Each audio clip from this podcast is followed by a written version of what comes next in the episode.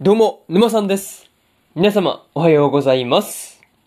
今回ですね、迷宮ブラックカンパニーの第11話の感想ですね。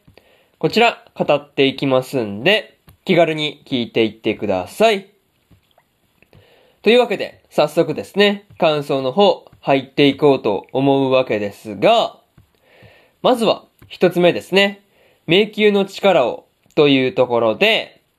ついに、金次がですね、地下6階で、まあ、迷宮の力をですね、まあ、コントロールするっていうことが、まあ、できるようになっていたわけですが、まあ、その回もあってですね、まあ、こう、空の容体をですね、まあ、こう安定させるっていうことができたというところに関してはですね、本当に良かったなっていうふうに思いました。またね、そこまで行くには、アルスたち、ベルザ親衛隊の協力があったからこそっていう感じだったわけなんですが、まあその親衛隊の隊長であるですね、アルスが、まあこう、金次にですね、どんどん惹かれていくっていうところはですね、まあこう見ていて面白すぎなところではありましたね。そう。まあ見ていてめちゃめちゃ笑ってしまったなというところではあるんですが、まあにしてもね、こうガーディアンと戦っている時に戦闘を切って進んでいって、まあこうかっこよかった金次がですね、まあこう地下6階の祭壇を登って、まあこう力をね手に入れた瞬間に、まあこう態度がね表変して、まあこう態度が表変してしまうわけなんですが、まあそこまでの金次のこう芝居ですね。まあこれに関しては上手かったなっていう風に思ったりしました。まあ、こう、すべてはね、まあ、こう、力を手に入れるためだったっていうところを思えばね、すごいこう、納得がいく話ではありました。あとはね、こう、アルスが平常運転に戻った金次を見てですね、倒れてしまうっていうところに関してはですね、まあ、ちょっとかわいそうな気分にね、なってしまったところではありました。そういうところで、まず、一つ目の感想である、迷宮の力をというところ終わっておきます。でですね、次、二つ目の感想に入っていくんですが、二宮ダンジョンランドというところで、金次がですね、二宮ダンジョンランドをオープンさせていたわけなんですが、まあ、こう、迷宮の入り口の前にね、高層ビルとか建てて、建てているね、あたり、まあ、こう、相当儲かってるなっていう感じではありましたね。まあ、実際、二宮ダンジョンランドにはですね、まあ、こう、冒険者が、こう、大行列を、まあ、作っていたわけなんですが、冒険者が来れば来るほどですね、魔石の採掘量が増えるっていうところを、まあ、こう、分かった上でやっているんだっていうところに関してはですね、さすがといったところではありましたね。あとはね、近次には迷宮のシステムの、まあ、こう、説明書というかね、まあ、極秘って書いてあるあれが読めていたわけなんですが、まあ、こう、近次が読めて、まあ、こう、ランガとかね、他の人たちが読めないっていうところを見ると、まあ、こう、もしかすると、迷宮を作った人がですね、まあ、こう、日本人で、だから説明書が日本語で書かれていたりするのかなっていうふうに感じ、まあ、まあ、思ったりはしました。まあ、こう、それはね、まあ、こう、謎というところで、まあ、こう、ひとまず置いておくとして、まあ、金次たち、迷宮ブラックカンパニーにはですね、まあ、こう、大量の資金が入ってきていて、まあ、こう、そういうところに関してはですね、雑誌で、まあ、雑誌とかで、迷宮の革命児とかね、書かれていたりするっていうだけのことはあるなっていうふうに思ったりしました。そういうところで、二つ目の感想である、二宮ダンジョンランドというところ終わっておきます。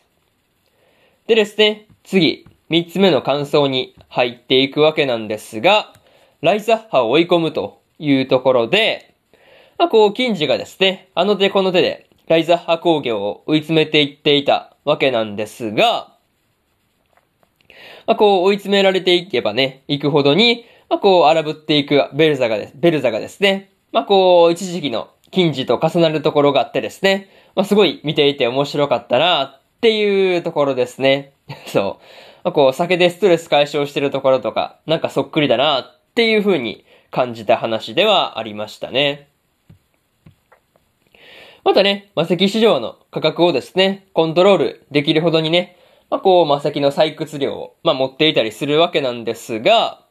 まあ、そういうところとかですね、シンディ商店の、まあ、こう、ところがですね、まあ、シンディ商店が巨大化して、まあ、デリバリーサービスをね、行っていたりとかね、まあ、なんかこう、そういう面で大発展していてですね、まあ、とにかく、とにかくすごかったなっていう話で、まあ、他にもね、ワニベが魔石の研究者として、近似と行動をですね、共にしていたわけなんですが、まあ、すごい、こう、まあ、魔石の採掘の労働にですね、明け暮れていた頃と比べれば、まあ、ワニベも、ワニベもですね、出世したなっていう風に思ったりしました。まあ、とはいえですね、視野だけはですね、ライザッハ工業にまだ残っているっていうみたいだ、まあ残っているみたいだったんですが、まあどういう理由でですね、とどまったのかっていうところが気になるところではあるという話で、三つ目の感想である、ライザッハを追い込むというところ終わっておきます。でですね、最後にというパートに入っていくんですが、今回で、金次がですね、まあ、一気に、まあ、こう、大逆転して、まあ、ライザッハ工業をどんどん追い詰めていくっていうことをしていたわけなんですが、まあ、果たしてね、最後のところで、ベルザが何を思いついたのかっていうところが、気になる話ではありますね。まあ、しかもね、その時に視野の履歴書らしきものを見ていたりしたんで、まあ、こう、まあ、視野絡みで何か企んでるんだと思うんですけど、まあ、どうなるのかが全く読めないなっていうところですね。またね、こう、二宮、二宮ダンジョンランドの CM にですね、鷹の爪団が登場していたわけなんですが、まあ、こう、9話以来2度目の登場で笑ってしまったなっていうところではありましたね。そう。まあ、なかなか面白かったわけなんですが、